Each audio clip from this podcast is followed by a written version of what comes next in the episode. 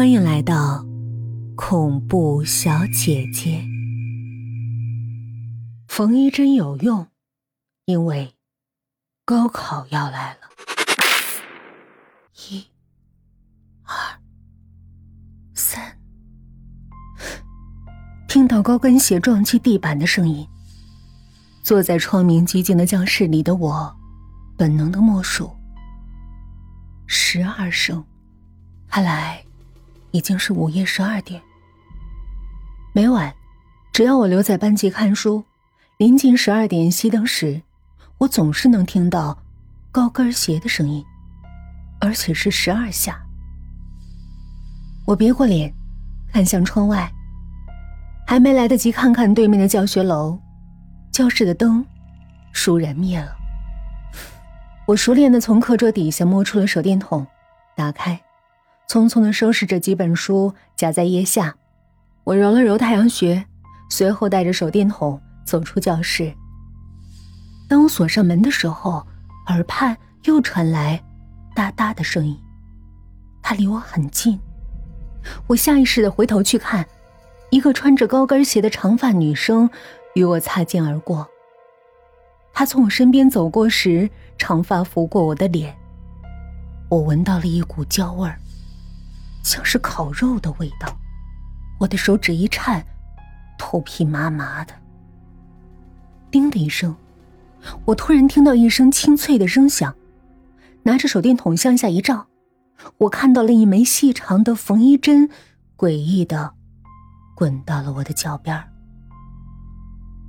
同学，你掉东西了。出于本能的猜测，我认为缝衣针是那长发女生的。女生身子顿了顿，但脚步依旧不疾不徐的向前走。你拿着吧，也许你用得着。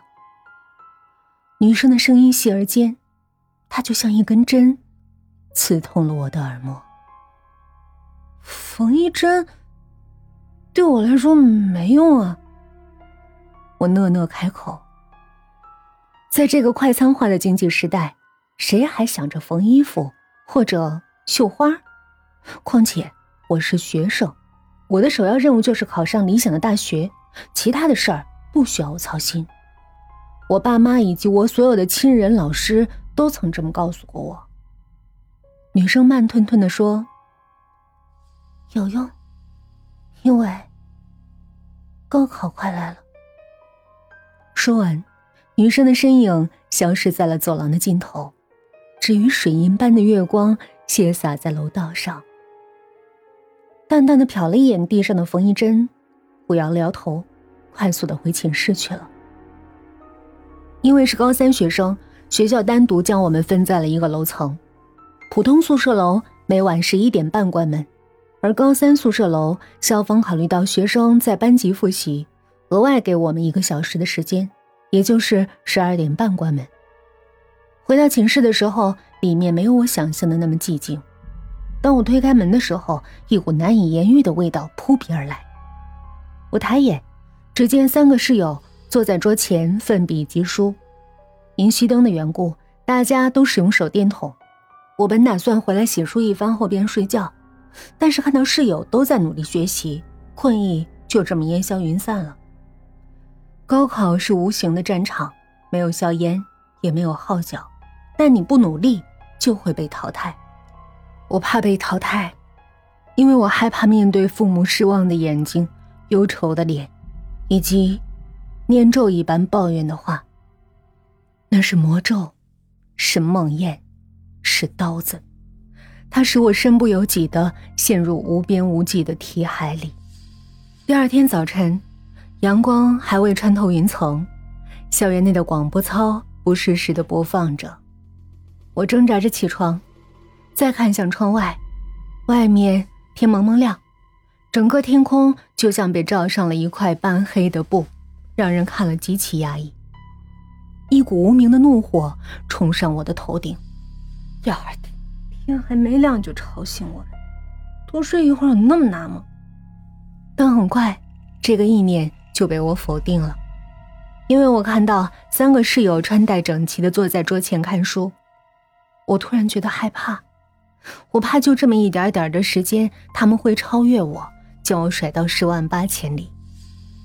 我以最快的速度起床，然后梳洗，待我换上衣服，室友收拾课本，准备去做早操。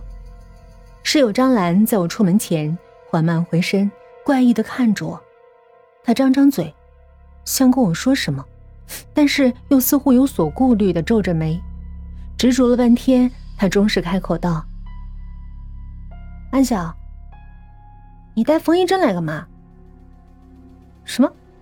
缝衣针？”我惊愕。张兰抬手指着我的书桌：“昨晚你回来的时候，我就看见你放在桌子上的。本来这是你个人的事儿，我不该说什么。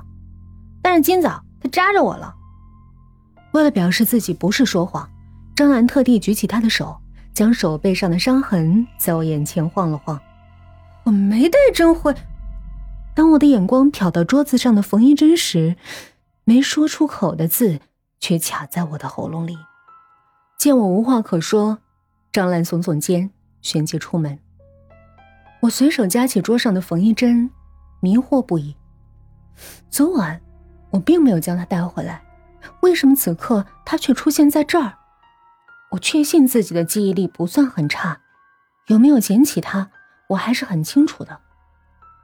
做完早操就是早读，我带着书上楼时，看到一个穿着高跟鞋的女生低着头下楼，是她，鬼使神差的，我挡住她的去路。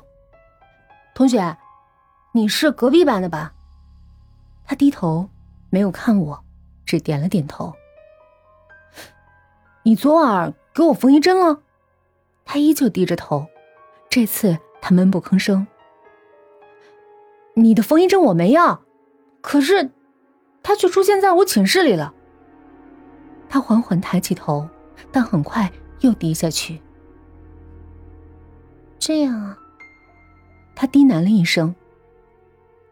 因为你需要他，所以，他就会出现。我还没消化他的话中深意，他再次说：“悬梁刺股，你需要的。”话落，他掩面与我错身而过。那一瞬间，有股糊味游丝般的钻进我的鼻子里。我嗅了嗅，确认这味道是从他身上发出来的。等我回身，女生早已混进人流。看不到影子了。说的，我的手心一阵刺痛，摊开一看，手心中央豁然出现了一根银白色的缝衣针。我像触电一般，身体一阵战栗，随后将缝衣针扔掉。叮的一声，缝衣针跌落地面的细小声音穿透了嘈杂的人声鼎沸，直达我的耳膜。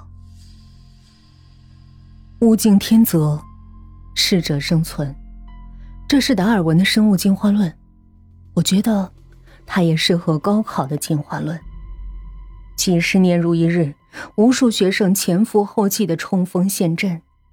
我没看见血，但是我看到了一张张焦虑的脸。我看到了他们手里的笔奋战在堆积如山的复习资料上。只要稍稍低头，他们的脸便埋没在那高高的书本之下。再抬头。便是一张枯槁的容颜，而我也是其中之一。